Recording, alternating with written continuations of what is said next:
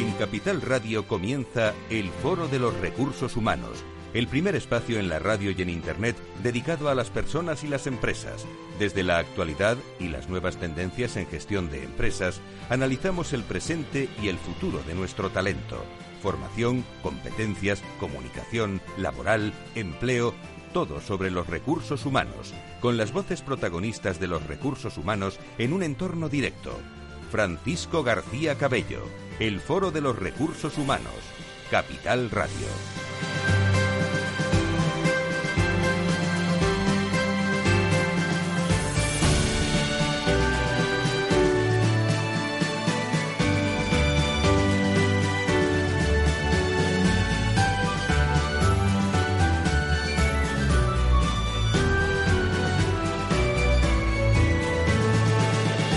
¿Qué tal? ¿Cómo están? Sean bienvenidos al último programa del año de este 2019 que se acaba. Eh, ¿Se han dado cuenta, no? Bueno, hoy un programa en directo con todos ustedes eh, en el que nos vamos a fijar en las cosas importantes que afectan a las personas y a las empresas, en los tiempos que corren, presente, futuro, tendencias de gestión de personas. Las empresas se fijan en las personas, eh, también de cara al empleo y a la inversión, guerra de los egos en nuestras organizaciones, un cóctel explosivo, por cierto, de actualidad en todas las empresas, y de tendencias analizando qué buscan las organizaciones, con directivos de recursos humanos, hombres y mujeres que trabajan también para que esos recursos humanos en nuestras empresas sean mejores. Y por nuestra parte, bueno, tan solo agradecerles la confianza por estar con nosotros. ¿eh? Este año y los últimos 17 años hablando de contenidos de gestión de personas aquí en la radio,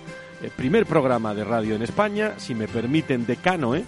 en esto de los recursos humanos y las ondas, cuestión que nos exige, por cierto, eh, pues para ofrecerles mucha más actualidad de otra forma eh, que otros muchos espacios y desde www.fororecursoshumanos.com también estamos muy pendientes del contenido de todos los días. Contenidos de gran valor y novedades para un 2020 repleto de oportunidades y especialmente de ilusión, que eso no puede faltar, ¿eh? Con mucha salud para todos, ¿eh? Eso es lo que le deseamos. Y por eso los viernes, en Valor Salud, aquí en, eh, en Capital Radio, Estamos muy cercanos también al mundo de los recursos humanos y del foro de recursos humanos. Cada vez hablaremos más de nuestra salud y el bienestar físico y emocional, que tiene que ver mucho con el mental, en nuestras empresas. No se pierdan este programa. Comenzamos a seguir. Si quieres saber todo sobre los recursos humanos y las nuevas tendencias en personas en nuestras organizaciones, conecta con El Foro de los Recursos Humanos con Francisco García Cabello. Invierte ahora en fondos de inversión o en planes de pensiones y consigue una tarjeta regalo de El Corte Inglés por valor de 50 euros para disfrutar de unas buenas navidades de la mano de Fonditel. Visita www.fonditel.es o llama al 91 704 0401 para conocer las condiciones. Fonditel, comprometidos con tus inversiones. Si quieres saber todo sobre los recursos humanos y las nuevas tendencias en personas en nuestras organizaciones, conecta con El Foro de los Recursos Humanos con Francisco García Cabello.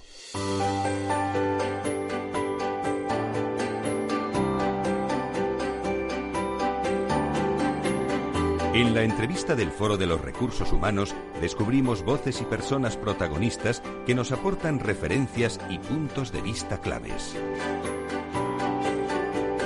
Pues vamos a comenzar sin más dilación eh, en este final eh, de año. Bueno, eh, también este programa se va a emitir el 6, el, día de, Reyes, para que lo sepan todos ustedes. Saludamos a todas las personas que nos están escuchando en ese lunes.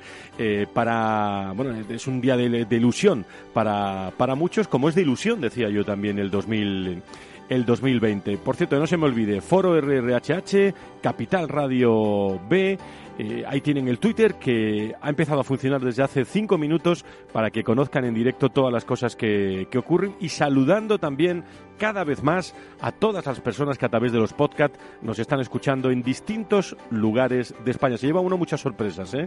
de, la gente que, nos escucha por ahí en distintas eh, oficinas de, Europa incluso.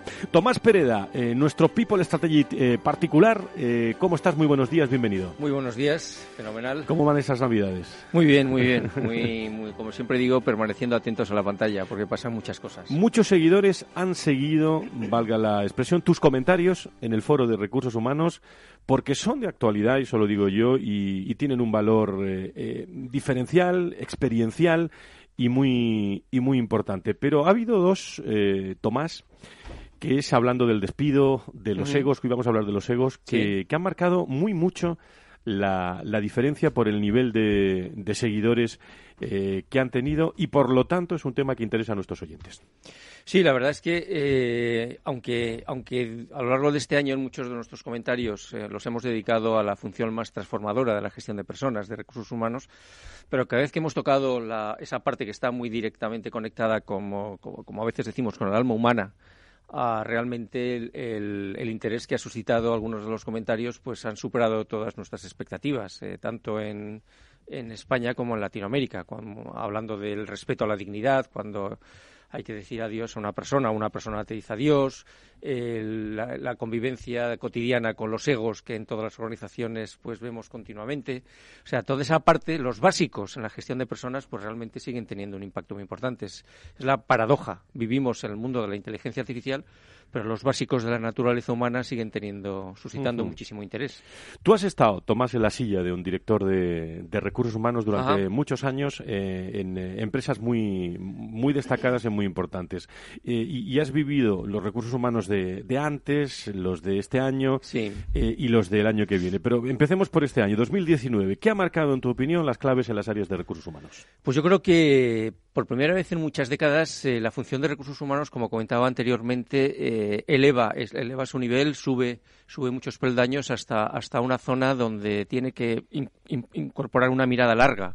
Yo creo que eh, el, cambio de era que estamos viviendo necesita una mirada transformadora desde los recursos humanos. Eh, prácticamente, yo creo que el 80% de los comentarios que hemos hemos, hemos utilizado este, este, este, año tienen mucho que ver con, con ese cambio de era, con, con, con enseñar, con aprender, con, con el reto demográfico, con la humanización, con la sostenibilidad y eso es un terreno natural para las, los profesionales que se dedican a la gestión de personas.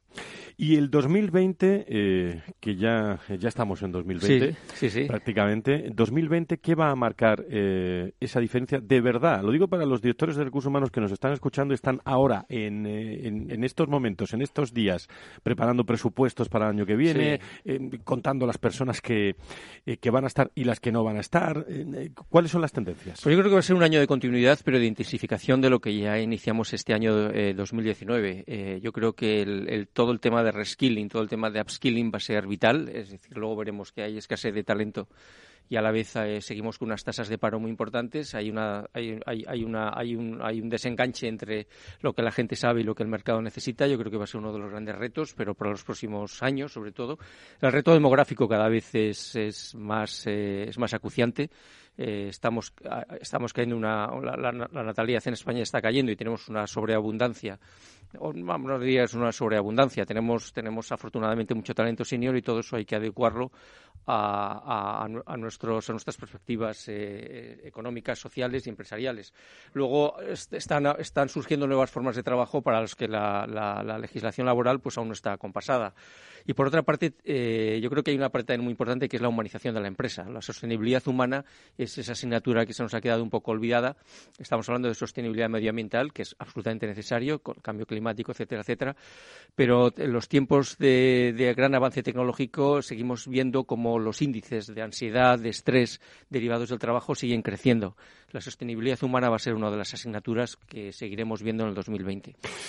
Pues Tomás, eh, estén muy pendientes a todos los comentarios. Vamos a tener muchas novedades el año que viene, 2020, con los comentarios de, Tomás eh, Pereda, que vamos a intentar llevarlos a más, a más lugares, a más, eh, con más, eh, vamos a meterlos en universidades, en, en distintos sitios, porque, porque merecen la pena. Además de otras voces que se van a escuchar también muy interesantes aquí en, en, 2000, en 2020. Nos esperan invitados muy interesantes para hablar de, de aspectos que, que son claves en nuestras empresas.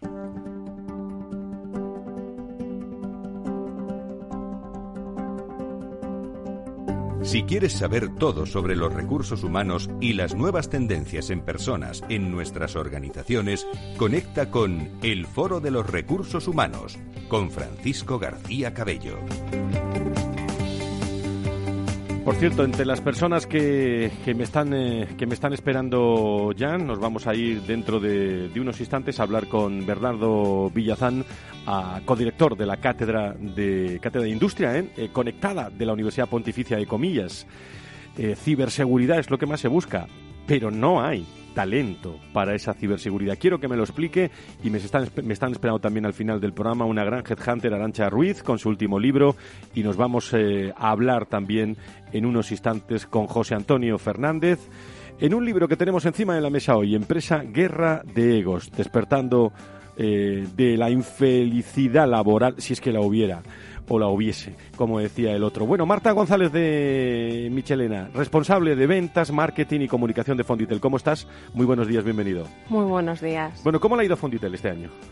Pues mira, pensamos que ha sido un año muy bueno, poco esperado en un principio, porque al final los mercados de renta variable pues han dado una buena alegría a los partícipes y también los mercados de renta fija. Al final estamos pensando que, que las rentabilidades de los dos activos han sido de dos dígitos, que eso es no estábamos acostumbrados, con lo cual, vamos, el, el, año anterior no había acabado así, con lo cual muy contentos. Y yo creo que en general, pues eso se nota a la hora de la confianza, eh, de la, del contacto, de la personalización y un poco de la sostenibilidad de las inversiones, que al final, un poco hilando con lo que decía Tomás, pues es lo que nos depara el 2000, en lo que hemos trabajado más y en lo que seguimos trabajando, porque al final pues es algo que nos va a venir marcado eh, por Europa y también a nivel mundial. Y no solo se queda en la parte ambiental, como decía Tomás, sino que también los aspectos sociales y de gobernanza corporativa pues son importantes a la hora de, invertir, a la hora de las empresas. Entonces, ¿qué cabe destacar? Bueno, pues en una, en una empresa al final eh, lo que vamos a ver es que eh, cada vez nos importan más las, las personas no solo desde un punto de vista de recursos humanos, sino que también a nivel de consejeros delegados, pues cada vez eso tiene más importancia. Eh, hay un foro americano de empresas que es la Business Roundtable que ya en verano pues lo que empezaban a poner de manifiesto es que se ha empezado a, reinvertir más en, en, las personas. Esa reinversión significa pues un poco eh, que, primemos y premiemos al talento que tenemos y que también le ayudemos un poco a lo que estábamos comentando, a un reskilling. Al final la sociedad avanza, la tecnología avanza eh, y, y, nos hace que estemos un día, cada día más eh, pues más puestos en esas, esa tecnología que nos está poniendo eh, unos grandes avances y que sepamos utilizarla. Eso hace que las empresas deban invertir en formación para que sus empleados estén más en el día a día y que la digitalización eh, nos, nos ayude más a, a, que lleguemos a, nuestro, a nuestros cometidos, a nuestros objetivos el pensar también en las personas y el tener en cuenta eso como centro nos va a permitir también en, tocar lo que decimos el salario emocional, es decir, los beneficios sociales. Al final tenemos que pensar en que eh, se ve muy fácil con, con los seguros médicos, porque al final es algo que utilizo hoy, se ve muy fácil a veces se ve menos con un seguro de vida, pero también es algo que se prima a, los empleados y a nuestras personas. Y también, ¿por qué no pensar en la jubilación? Hilándolo con, con Tomás, pues con una pirámide poblacional más envejecida en los países desarrollados y con el reto de la demografía, pues como personas, como trabajadores, si las empresas se conciencian en que hay que buscar soluciones que nos ayuden a, a, esos talentos y a esas distintas generaciones que trabajan en las empresas, que tenemos ahora mismo conviviendo cuatro generaciones distintas con muy eh, con unas eh, formas de ver la vida y unos enfoques muy diferentes y con unas habilidades también muy diferentes y formaciones, pues eh, sería bueno poderles ofrecer una solución que se adecue nosotros en Fonditel hemos puesto en marcha una solución que se llama ciclo de vida que te permite adecuarse a que esos distintos perfiles tengan un nivel de riesgo conforme a su edad. Pues eh, fíjense ustedes que eh, llevamos muchos años eh, haciendo este programa de radio, nos adelantamos al futuro, por eso se sienta Marta también en esta, en esta tertulia, en una compañía que es una, la conocen ustedes, una entidad pionera en la gestión de planes de pensiones de empleo, cuarta gestora de planes de empleo en España, perteneciente al grupo Telefónica y que, por cierto, te lo dije en directo y te lo digo ahora en, en público también. Enhorabuena por ese premio Capital, Capital Radio también. Precisamente por eso que tú estabas hablando. Las soluciones de ciclo de vida que tienen su origen en el mercado americano y en general están muy presentes en los mercados anglosajones también y permiten que el colectivo de un mismo plan de pensiones de empleo tenga pues un perfil de riesgo ajustado y, saber en qué tenemos que invertir, cómo se tiene que invertir y, cuéntanos un poco todo esto, Marta. Pues al final lo que se trata es de intentar que eh, en España hay más de 1.200 planes de pensiones de empleo, pero la, el el 95% de ellos o el 98% de ellos tienen el mismo perfil de riesgo para todos los empleados. ¿Qué pasa? En general son muy conservadores. Esto en un mundo en el que la expectativa de vida se alarga y en el que en general eh, la superación de la jubilación hasta que mm, pues en general uno fallece se alarga, es decir, hemos pasado de que estuvieran pensados los planes de pensiones para a lo mejor ayudar a las personas que se jubilaban en torno a 10, 15 años de vida adicionales y que complementaran a su pensión pública a que ese horizonte se alargue eso nos implica en general que debamos asumir un poco más de riesgo en una solución de un plan de pensiones del que estábamos acostumbrados a asumir, que son muy conservadores. ¿Qué hay que hacer? Pues una de las partes fundamentales en cualquier industria es la innovación. Entonces, la solución de ciclo de vida lo que permite es que para el mismo colectivo de empleados, en función de la edad, pueda eh, delimitar el perfil de riesgo. Eso me permitiría que a las personas más jóvenes tengan un perfil de riesgo más arriesgado y que conforme a una determinada edad que se eh, acuerda para cada empresa, en función un poco también de las expectativas de trabajo en esa empresa y de la posible jubilación o desvinculación en ese sector, adecue durante los últimos 10 años de trabajo de esa posible persona su nivel de riesgo y que cada vez se vaya reduciendo de tal forma que cuando se vaya a jubilar usted cercano a esa edad tenga un perfil de riesgo menos arriesgado. Pero es eh, totalmente personalizable para cualquier para cualquier empresa y es una buena solución. ¿Cuánto tenemos que, aprender en las empresas, no Tomás, con digo de las áreas de recursos humanos y en, conversaciones con los directores financieros también, ¿no? Yo creo que sí, sí, yo creo que el, tema que, que, ha comentado Marta es un tema muy interesante. Es, eh, hay un libro muy interesante que, que, se publicó hace ya, yo creo que hace un par de años, La vida de 100 años, por Grayton y Scott de la London Business School, en donde plantea ya la ruptura de las tres la, vida en tres etapas, pasarla a cinco. O sea, la longevidad va a provocar que trabajemos durante muchos más años, pero de manera diferente, con periodos de transición, y, esa delimitación clara que era educo, trabajo y me jubilo, salta por los aires, y tenemos que plantearnos un, espacio muy diferente al que hemos tenido en el último siglo. Y ahí entra mucho la parte financiera. Oye, ¿cómo están viendo los jóvenes eh, este momento que, estamos viviendo? Porque, bueno, uno se mete en las empresas, pero echa un vistazo a, lo que fuera, ¿eh? Eh, y, a, las tendencias y al futuro. ¿Cómo animar también a la inversión en estos tiempos de incertidumbre en, las empresas, a las personas? ¿no? ¿Cómo, ¿Cómo se ve desde Fonditel 2020, querida Marta? Pues en general lo que te das cuenta es que el millennial es, tiene mayor conciencia de ahorro a nivel pensamiento. Otra cosa luego es a nivel económico y de también un poco pues por, por, por el entorno y la situación en la que vivimos, la capacidad de ahorro que tiene. Sí que dentro de sus perspectivas tiene un perfil más agresivo que, sube en media el perfil ahorrador o inversor de la sociedad española, pero también es eh, gente con una capacidad de emprendimiento impresionante y yo creo que ahí lo tenemos que ver, que en general eh, vemos que hay mucho más joven emprendedor que había antes. También por, yo creo por la, fruto un poco de la situación que hay. Eh, a todos los niveles. Y entonces eh, esa mezcla hace que también sean en el fondo empresarios, porque al emprender estás asumiendo también tu propio riesgo con tu propio negocio. Con lo cual yo creo que ellos tienen mucha más conciencia de que hay que asumir riesgo para todo, tanto para la parte laboral como para la financiera, que quizá la gente que ya está trabajando de una manera o una generación Z o, eh, y que sí que sí ahorra algo para la jubilación, pero que a lo mejor su perfil de ahorro es más conservador o más moderado. Pues eh, además de, todo esto, un último apunte. Bueno, luego te quedas en nuestra tertulia porque vamos a tratar temas interesantes. Eh, pero de cada, eh, has hablado de la capacidad de ser innovador, ¿no? Eh, desde la inversión, ¿cómo se puede ser innovador, querida Marta? Eh, de muchas maneras, porque al final... bueno, a vosotros os han premiado por eso, ¿eh? sí, pero bueno, independiente de por poner en marcha soluciones diferentes, también es en las que tienes ya en marcha hay que innovar todos los años, porque al final lo que no puedes hacer es cuando, cuando eres un gestor activo, lo que tratas es de sacarle rentabilidad a los índices o, y, sobre todo, controlar el riesgo y no tener el mismo riesgo que un índice, porque no siempre el mercado eh, llega una línea continua alcista, sino que también hay épocas en las que hay algún pico y hay volatilidad. Entonces, ¿qué se puede hacer? Pues eh, mm, eso lo contaría muchísimo mejor eh, nuestro director de inversiones o el equipo de inversiones que yo, pero bueno, yo poco voy a intentar daros unas pinceladas.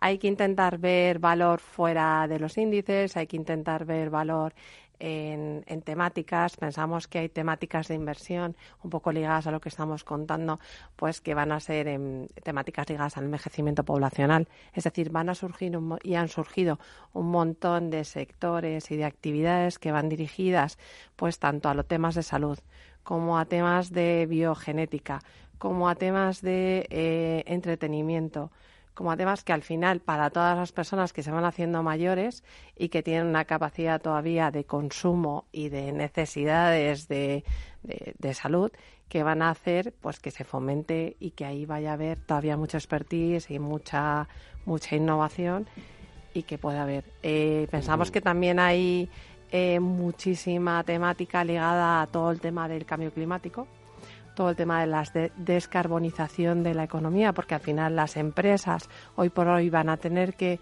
eh, reducir sus emisiones de carbono. y, además, eh, eh, que, son cuestiones que están de plena actualidad y que vamos a tratar aquí. Personas e inversiones aquí con Marta González de Michelena, responsable de ventas, marketing y comunicación de Fonditel, que se queda en la tertulia y me están esperando ya en la Universidad de Comillas. ¿Nos vamos para allá? ¿Os parece? Vamos, para allá. Nos vamos enseguida.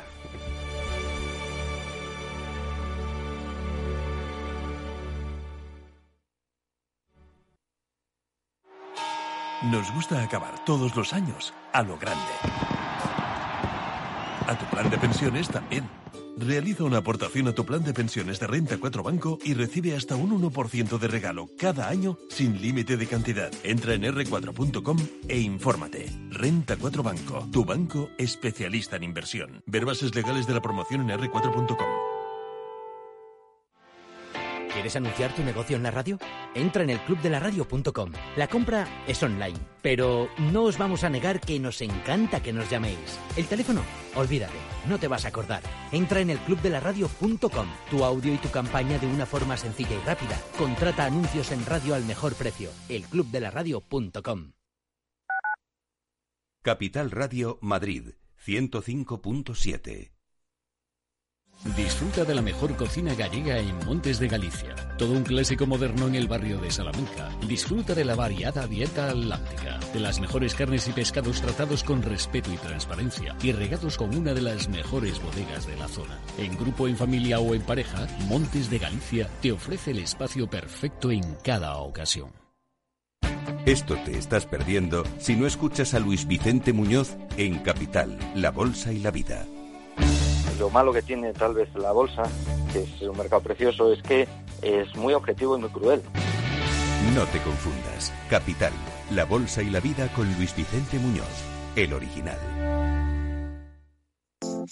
Horno San Onofre. Somos pasteleros y eso nos gusta. Utilizamos materias primas que nos hacen disfrutar y elaboramos todos nuestros productos de forma artesanal, sin sucedáneos, ni margarinas, ni grasas trans. Sabemos que las cosas buenas son importantes. Con el hashtag buscamos gente dulce. Horno San Onofre, calle San Onofre 3, teléfono 91 532 9060 y calle Hernani 7, teléfono 91 554 3396. También nos encontrarás en el mercado de San Miguel 3 www.pasteleriasanonofre.com. ¿Está pensando en montar una empresa pero no se atreve a dar el paso en solitario? Busca una marca conocida y consolidada que le respalde.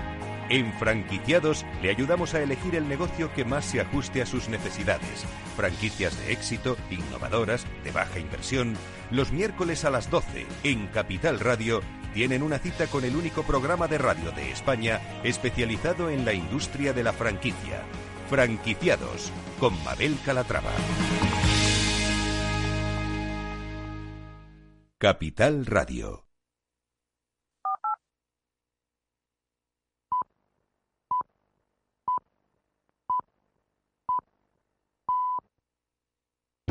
Para personas inquietas, Capital Radio.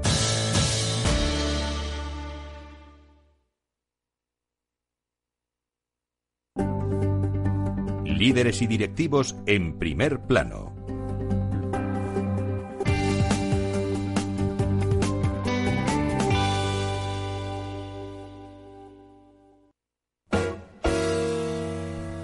La tertulia del Foro de los Recursos Humanos te aporta actualidad, innovación y conocimientos. Apúntate. Estamos en, en la última tertulia del año, este Foro de Recursos Humanos.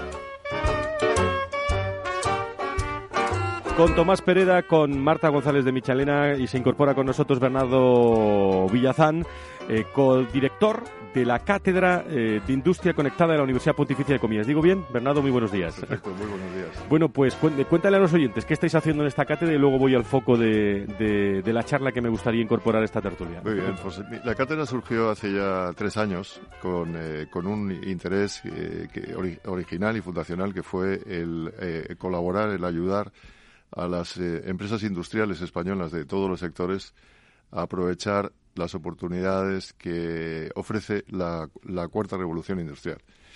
Eso, eh, por un lado. Por otro lado, y asociado a este fin fundacional, el definir y, contribuir a crear los planes de estudio, la, formación, la capacitación y, el, diseño de, los, eh, de los programas formativos que realmente fueran eh, los que las empresas necesitaban para eh, desarrollar sus actividades. Entonces, con este doble fin, por un lado, contribuir a, promocionar las oportunidades y a identificar bien cuáles son los retos de la cuarta revolución industrial y definir los planes de estudio para que hagan empleables, que hagan empleables a los jóvenes, eh, eh, teniendo en cuenta la realidad que nos rodea, pues surge esta cátedra, con el apoyo de 10 empresas patronos, 7 con perfil industrial de diferentes sectores y 3 tres, tecnológicas. ¿Sabes que me preocupa mucho, Bernardo? Bueno, y a toda la tertulia, eh, en todos los años que llevamos eh, pues con este mundo de, los recursos humanos, que, veo gente muy buena, hombres y mujeres muy buenos, y luego me decís vosotros en la universidad que no encontráis, por ejemplo, personas, hombres y mujeres con perfiles eh, para, para todo lo que es la ciberseguridad, por ejemplo. Sí, bueno, la ciberseguridad, entre, entre otras tecnologías, es, es ciertamente uno de los, de los talentos más, eh, más demandados en la, actualidad. Eh, eh, por talento nosotros entendemos la suma de conocimientos, de conocimientos técnicos, de habilidades y, por supuesto, de, actitudes. Entonces, el, talento, el llamado talento 4.0, ese talento necesario para hacer realidad este paradigma de la, de la cuarta revolución industrial, en el caso de la, de la ciberseguridad, bueno, no se encuentra. ¿Y de qué manera las, las, las empresas o o la administración accede a ese talento, pues eh, en base a los datos de un estudio que, reciente que hemos publicado, eh, un porcentaje a través de la contratación directa, otro porcentaje significativo a través de la, de la colaboración con terceros y llama eh, poderosamente la atención que la formación interna cobra cada vez más importancia. Es decir, el concepto de formación y de formación a lo largo de toda la vida, de toda la vida laboral, el, long life learning que se habla, eh, pues eh, cada vez es más, más, más significativo. En el caso de la ciberseguridad, para que nos hagamos una idea, pues estamos hablando del 36% eh, proviene ese talento 4.0 de programas de formación interna, un 37% de colaboración con terceros y, y el resto, un 30%, es el porcentaje menor, pero proviene de la contratación. Si es verdad que esa contratación, el porcentaje es distinto en la gran empresa respecto a la, a la empresa, a la, a la pyme, ¿no? que es la mayor parte de las empresas en este país.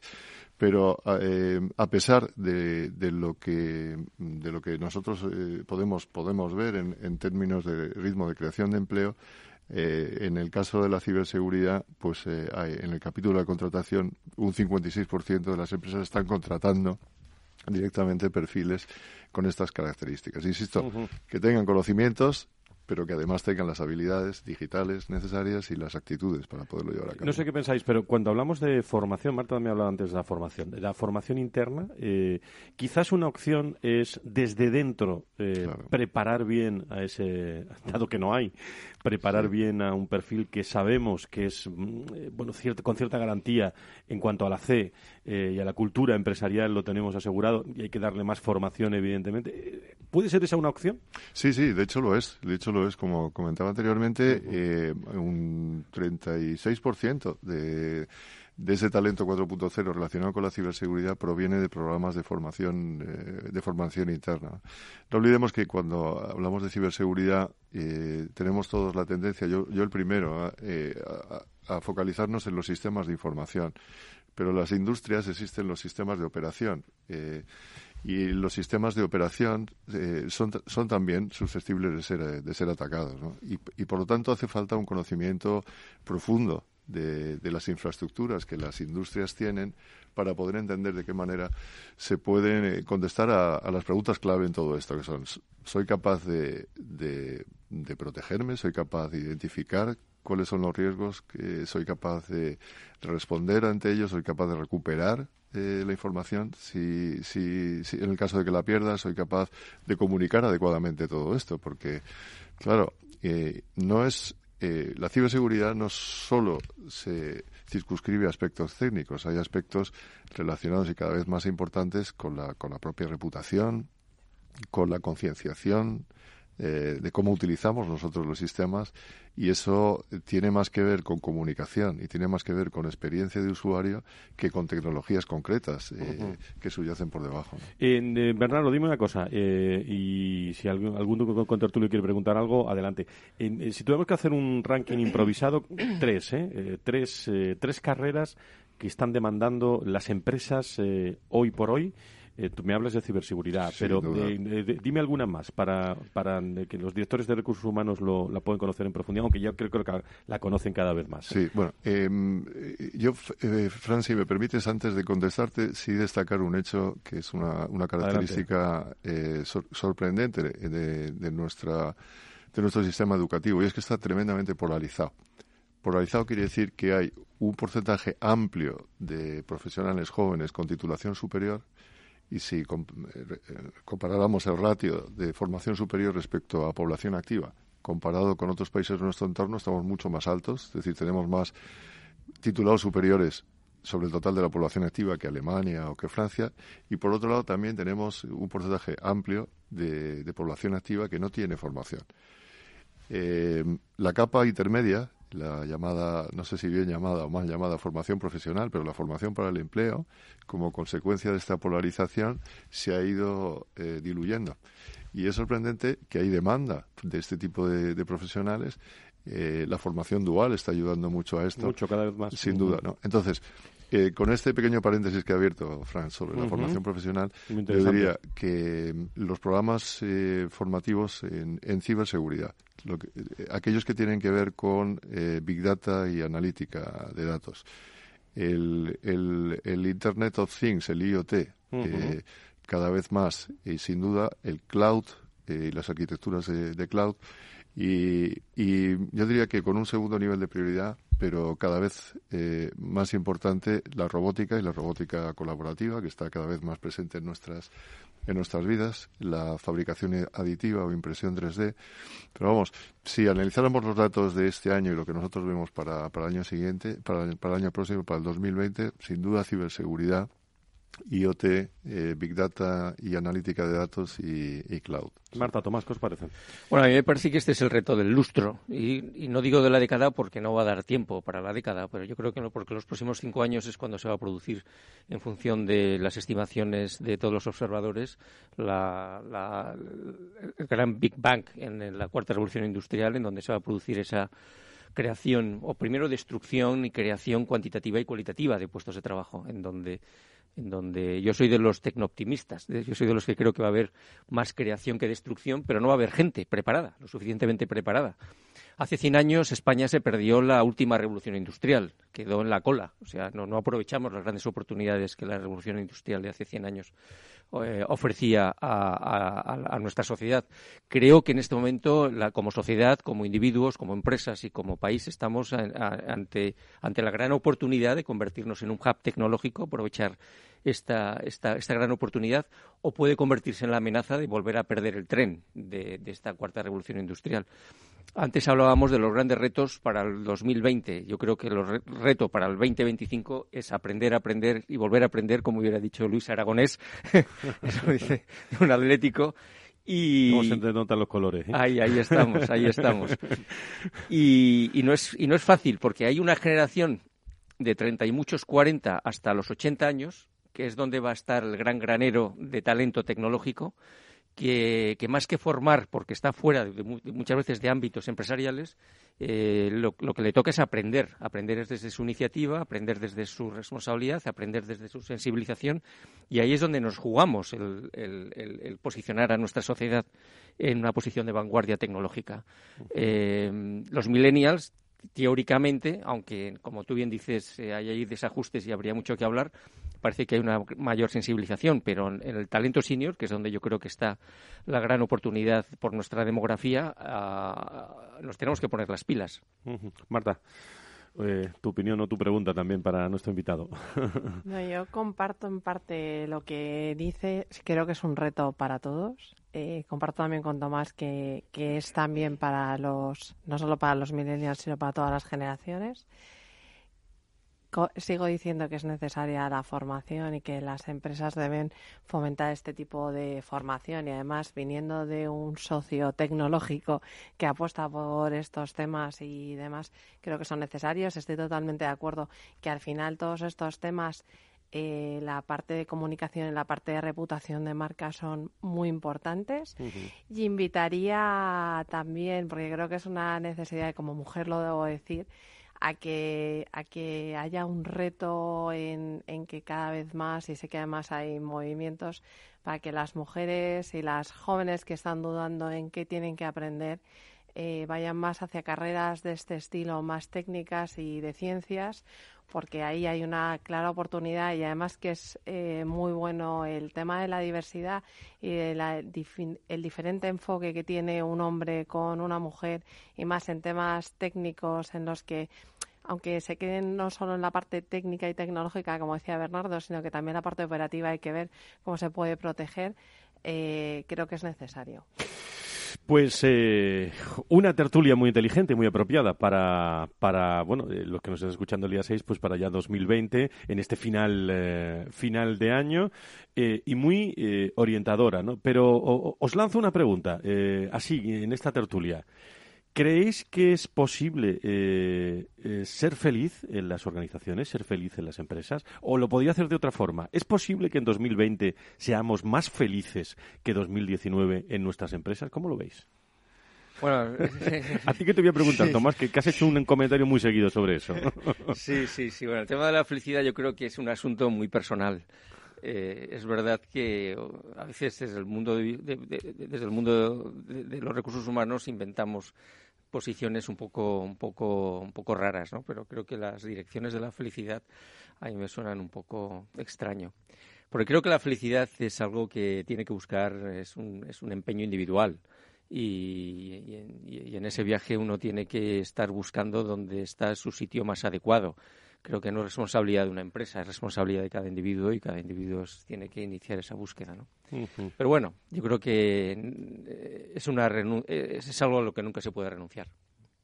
Tengo una visión algo, algo distinta. Yo creo que la felicidad no es solo individual. Eh, yo coincidí en un, en un consejo hace años con Eduardo Pulset. Mm. Y Eduardo, en, en, las reuniones del consejo a veces nos sorprendía y mucho porque estábamos hablando pues de estructura financiera, de balance, de, cuenta resultados y dice, oye, mira, mira, que es que eh, acabo de descubrir lo que es la felicidad. Me daba así.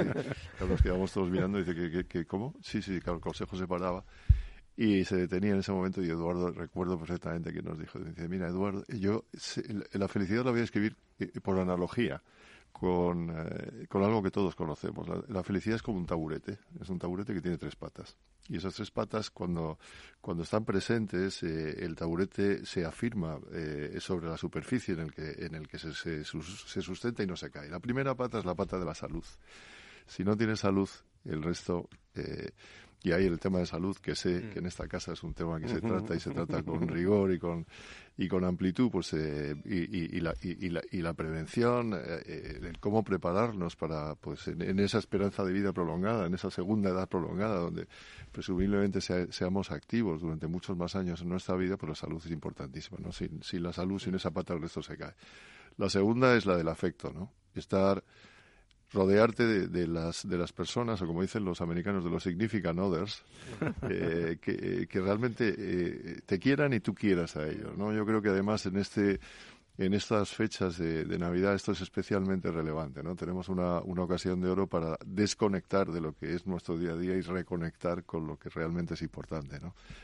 Eh, la familia, los amigos, en fin, todo esto significa ¿no? es que, que quieren, eh, que están contigo y tú estás con ellos simple y llanamente porque, por, por, porque te quiere. La tercera es la pata de la actividad y es que cuando te levantes por la mañana, lo que vayas a hacer realmente te motive. Te guste. Te motive. Marta, ¿cuál es tu opinión? Pues que estoy totalmente de acuerdo con Bernardo. ¿eh? Creo que los tres ejes son importantes. Al final, tu felicidad completa depende de esas tres patas. De ti mismo, de la familia o de los cercanos y de tus seres queridos, amigos, etcétera, y luego que la actividad que hagas te motive.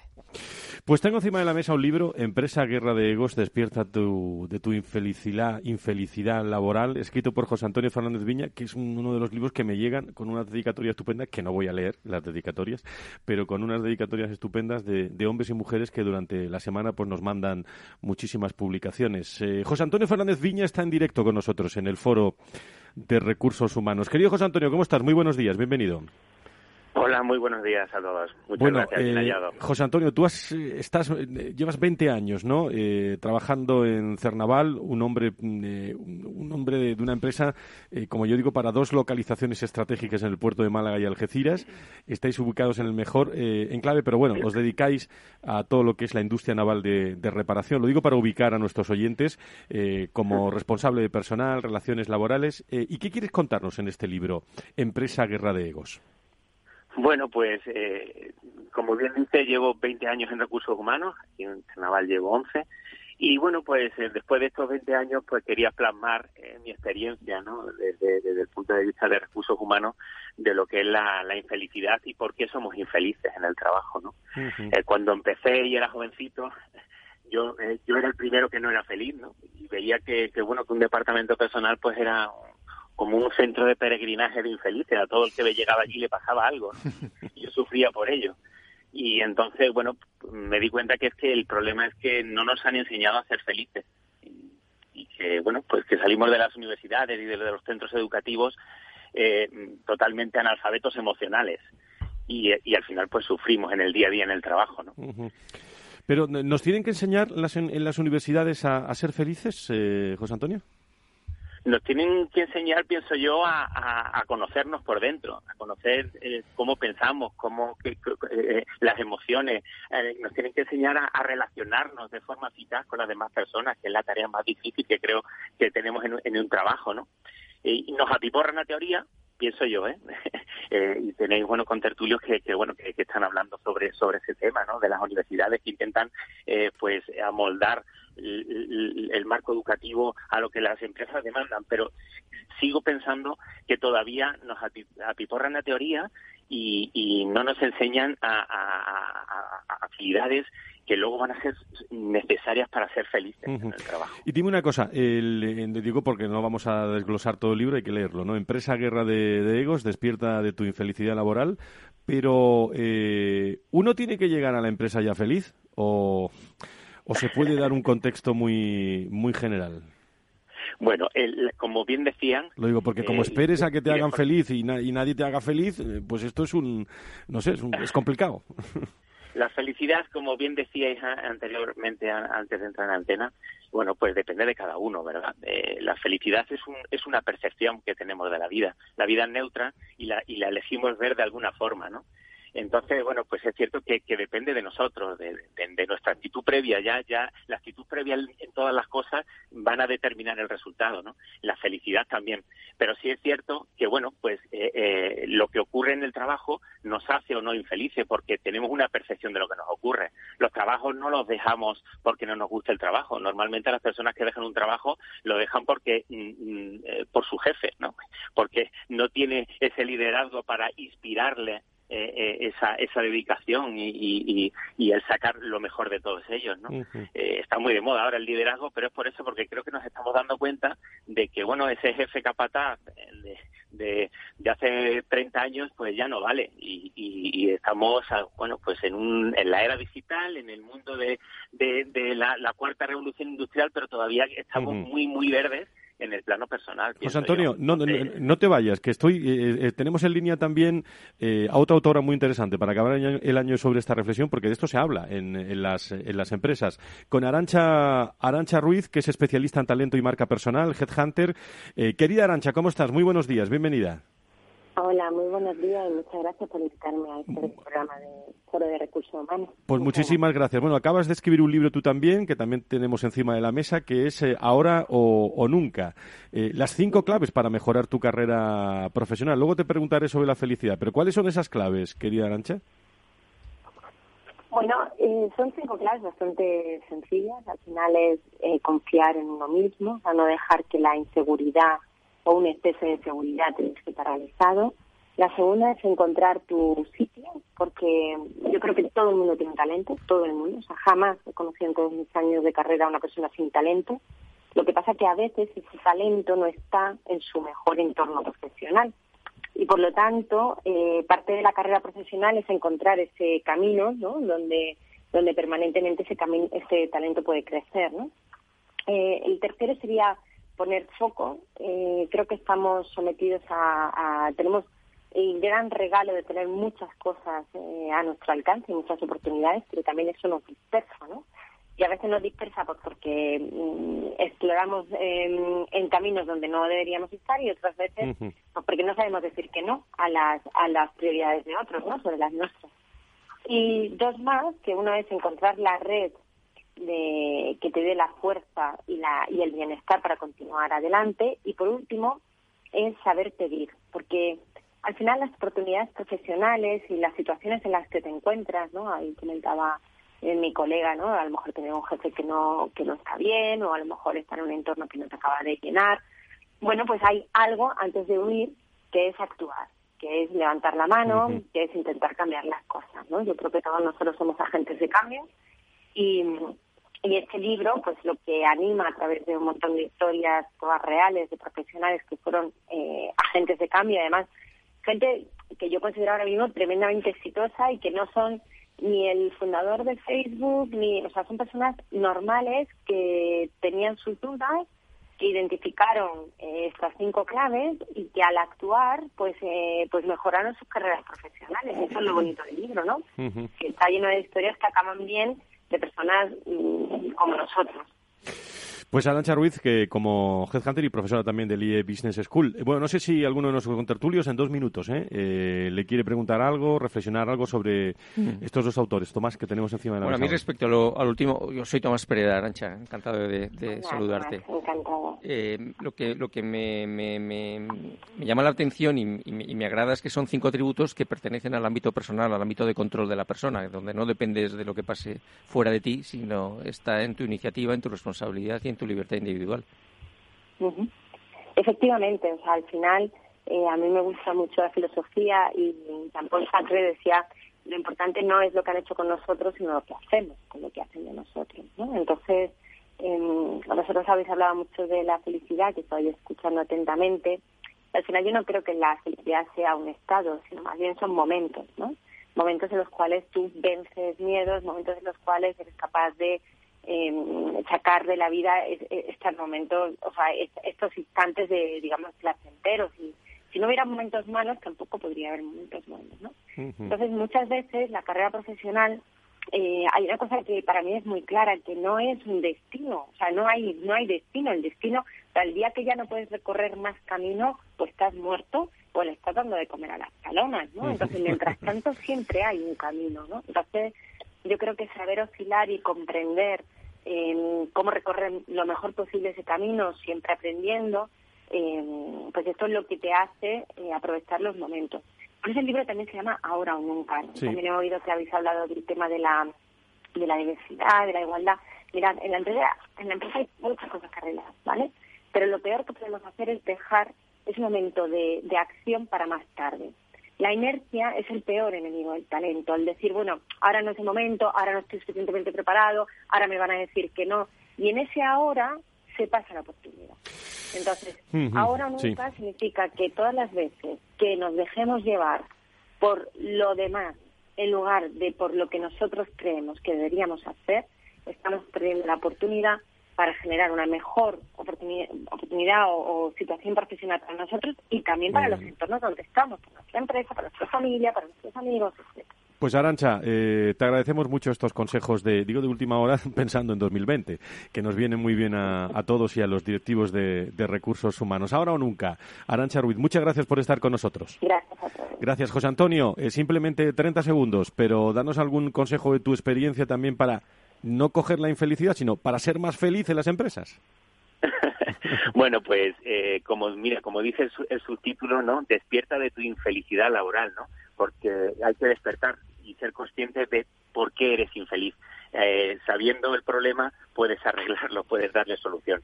Eh, yo creo que, bueno, la verdad es que creo que puede transformar vidas cuando eres capaz de conocerte y, desarrollarte en el día a día en el trabajo. José Antonio Fernández, gracias por este libro y especialmente gracias por esa dedicatoria. ¿eh? Muchísimas gracias a un director de Recursos Humanos, Relaciones Laborales, escribiendo un libro. Gracias, ¿eh? Muchas gracias a vosotros. Un toque de elegancia para este programa. Since we've no place to go, let it snow, let it snow, let it snow.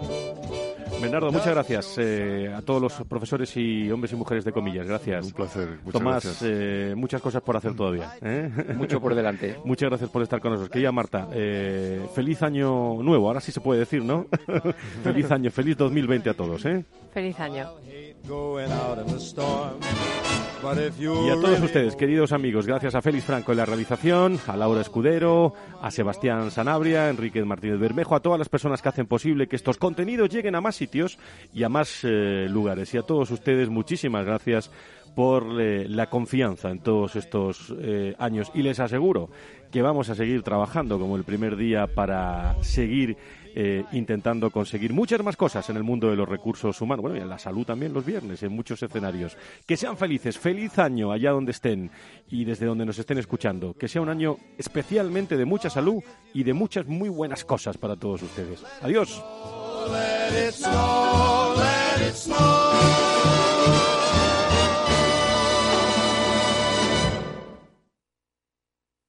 No lo digo por presumir, ¿eh? pero es que yo siempre he sido muy psicólogo. A mí el olfato es que nunca me ha fallado. No sé, llama el instinto, o si quieres llama la intuición, pero nada más verle me dije, este paga, este paga seguro. Yo es que para estas cosas soy... En los negocios no hay intuiciones que valgan, solo hay bases de datos, experiencia y profesionalidad. En E-Informa tenemos toda la información que necesita para que pueda hacer un negocio seguro. Para más información, einforma.com. Tu radio en Madrid 105.7, Capital Radio. Memorízalo en tu coche. Disfruta de la mejor cocina gallega en Montes de Galicia. Todo un clásico moderno en el barrio de Salamanca. Disfruta de la variada dieta atlántica, de las mejores carnes y pescados tratados con respeto y transparencia y regados con una de las mejores bodegas de la zona. En grupo, en familia o en pareja, Montes de Galicia te ofrece el espacio perfecto en cada ocasión.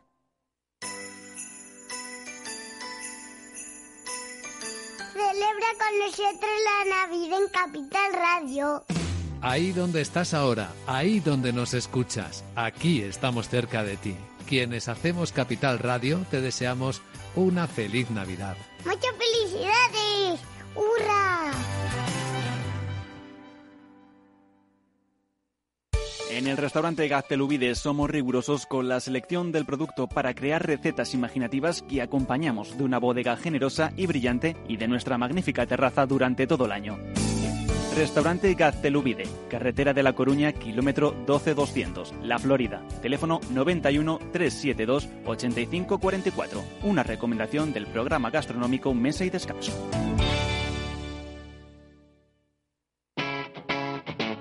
Capital Radio. ¿Quieres celebrar una Navidad astorgana?